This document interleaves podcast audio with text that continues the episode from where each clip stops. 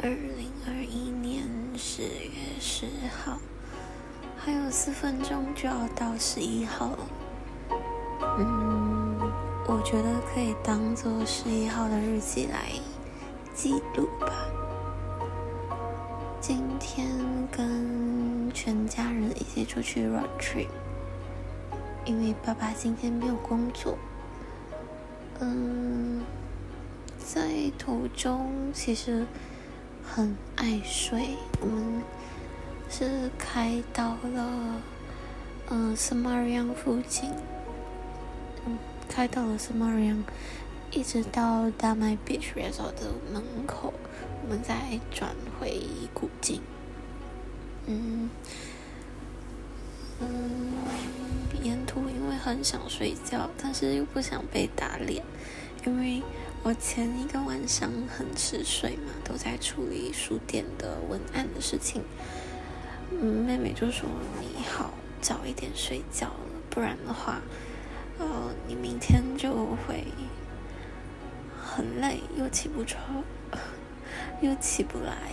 妹，嗯，我的妈妈就说，你们还不睡的话，明天你们说要 road trip 都在车上睡觉了，所以为了。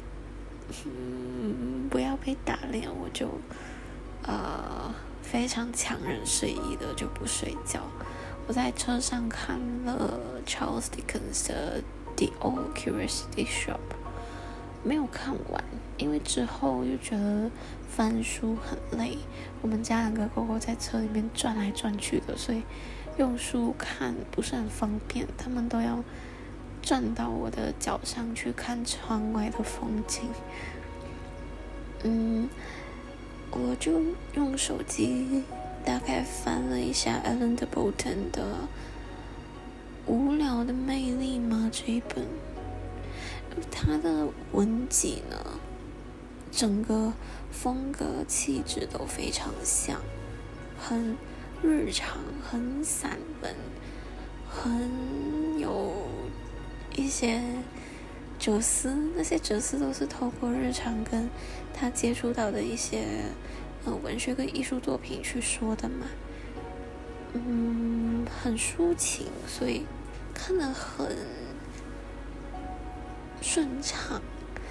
我一般就是 iPad 看一本，在手机又看另外一本，用微信读书看的嘛，嗯。经常就会忘记我看的是哪一本。如果是不一样的作家，风格完全不同，那就很呃有区别性嘛，很明显的。但是因为我这最近看的两个都是 Alan de Botton 的，一本是《无聊的魅力》，另外一本是《哲学的慰藉》。我现在看的这个应该是《无无聊的魅力》吧。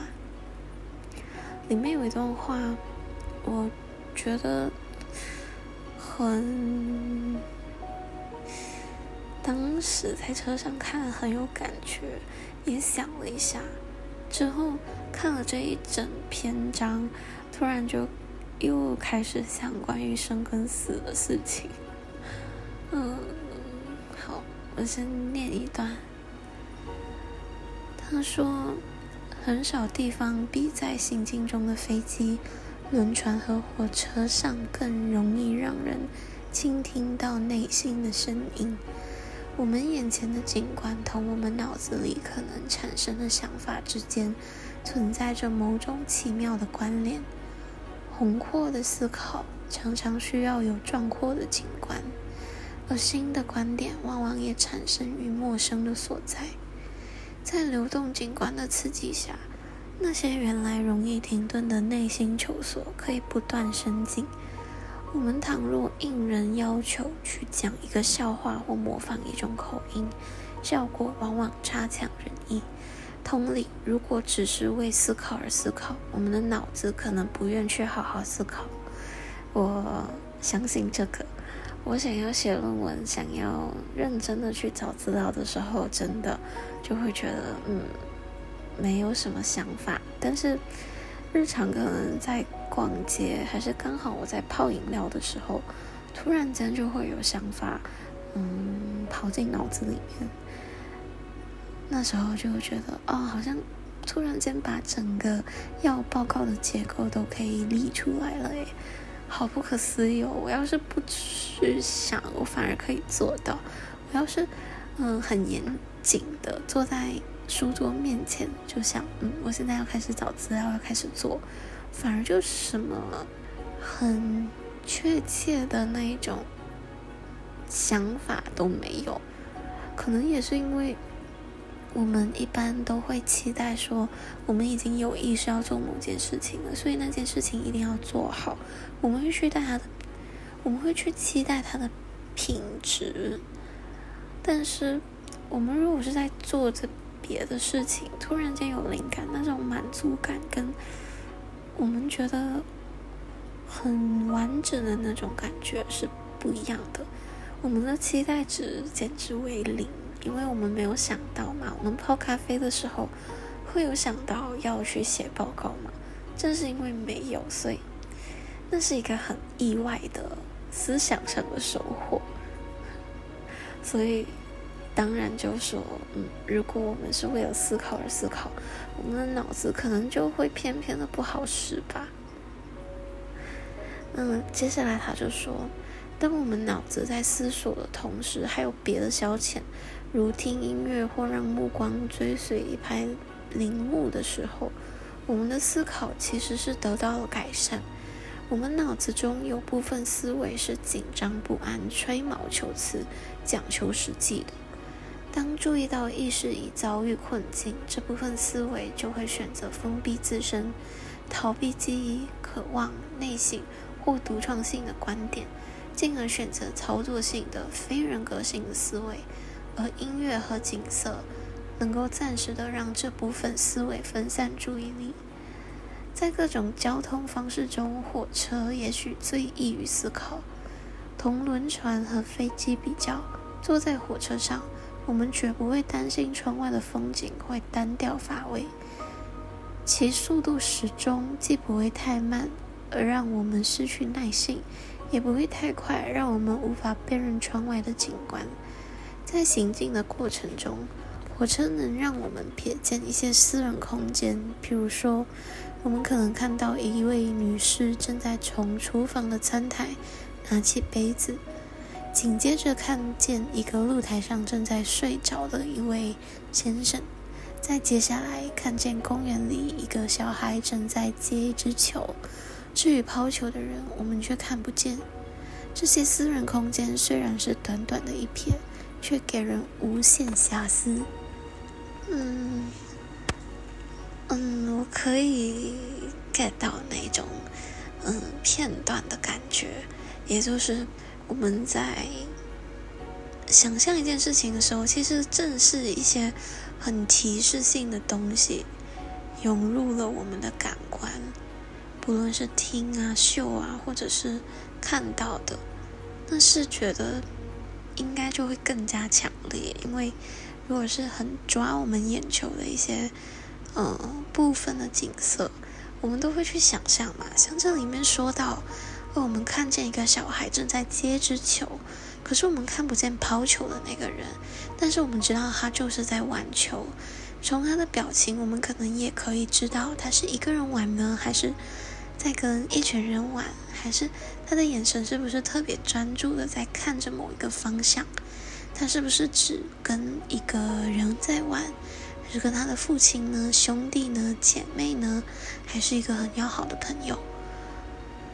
嗯，那要是说他刚好在玩球的时候东张西望的，注意力点在很多的地方，我们就可以想，他会不会是一群的好朋友正在玩球？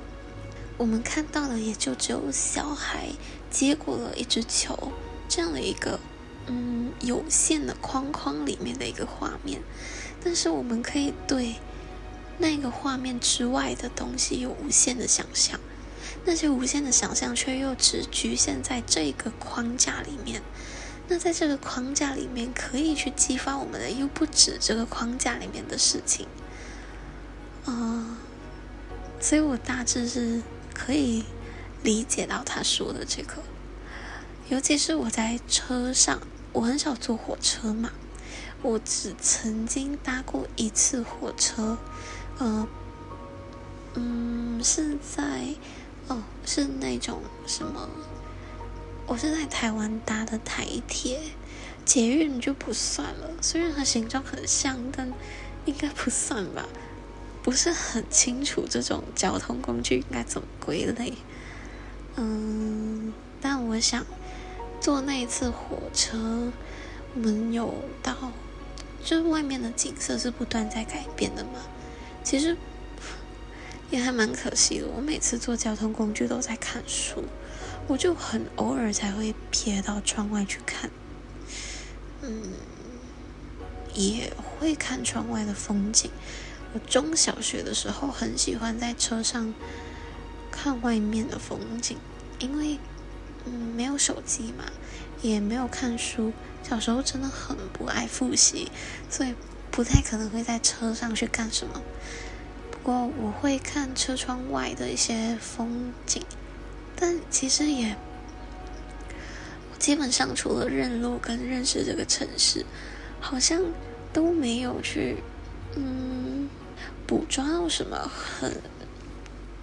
让我觉得很印象深刻的事情，不过它至少拼凑了我这么多年来对这个城市的一些认识，所以应该也算是有一些收获的吧。那接下来我看到的一段呢，他是说，嗯，等我长大后，在我二十多岁漫长而痛苦的孤独岁月里。我常常会驾车离开伦敦，在一个小餐馆吃一顿孤独的午餐，在一个完全孤独的环境里感受自己的孤独，能够给自己带来慰藉。这种感觉恰如一个人在心情不佳的时候阅读书本话。小餐馆在很多方面是关于孤独的，特别是关于一种因果式的孤独。小餐馆不仅代表孤独，而且。是孤独的别具一格的良药。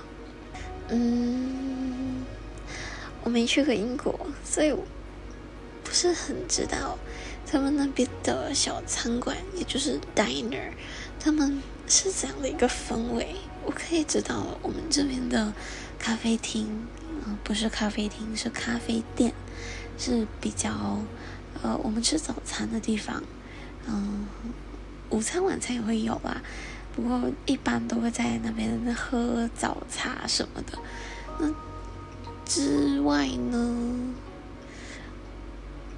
有其实也不多那种，我觉得人文不是人文，人的那种比较切实的人际关系的一个场所。我知道的，在我我所在的这个城市还蛮少的，所以对于这个小餐馆的一个氛围，我不是很知道。Alan de Bolton 他具体说的那种，嗯，孤独的感觉是什么？但是我很喜欢，或者说当时深有所感的一句是：等我长大后，在我二十多岁漫长而痛苦的孤独岁月里。我在想，为什么是二十多岁呢？因为现在我刚好也是二十多岁，所以，嗯，我也大致能够知道、感受到、切身的体会二十多岁的所谓漫长、孤独、痛苦的岁月是什么。痛苦的是很多的东西都算是初始嘛，很多。这整个世界运作的方式，我们在这个世界里面的位置，我们看到的是一个更大的环境，跟一个我们所在的世界。小时候，我们可能觉得屋里屋外就已经是整个世界了，那再多一点就是往我们家外面的那一条巷子走，它可能就是我们的全世界了。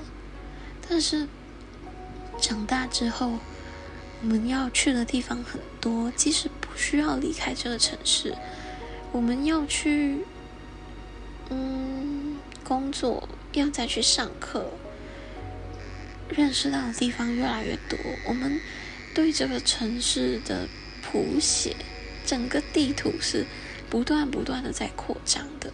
那要是扩张到了一个我们活动范围不会超出的那个程度之后，我们就会不断的在这个城市里面去挖掘更多很细节的东西。比如说，在一个办公室里面，我们要处理不一样的人际关系，在不一样的人际关系之间，它就很像。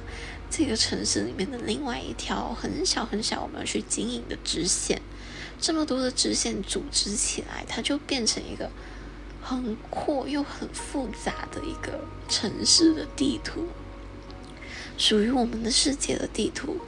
那要是曾经到外地去生活过的，那肯定整个世界观也会有所不同。他不一定会说啊，一定比人家大。但是多少，因为身体的流动，精神也会有一些扩展的。那，嗯，扩展之后有没有在进步，那是另外一回事。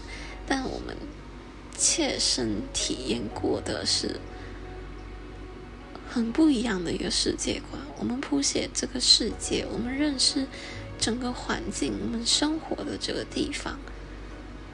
的那种认知是不一样的，所以我觉得二十多岁这个年龄，我们是不断的在增进我们各式各样的认识，以至于我们其实嗯会感到，因为我们对这世界认识的不同，有太多细微的感觉说不出口，而变得非常的孤独。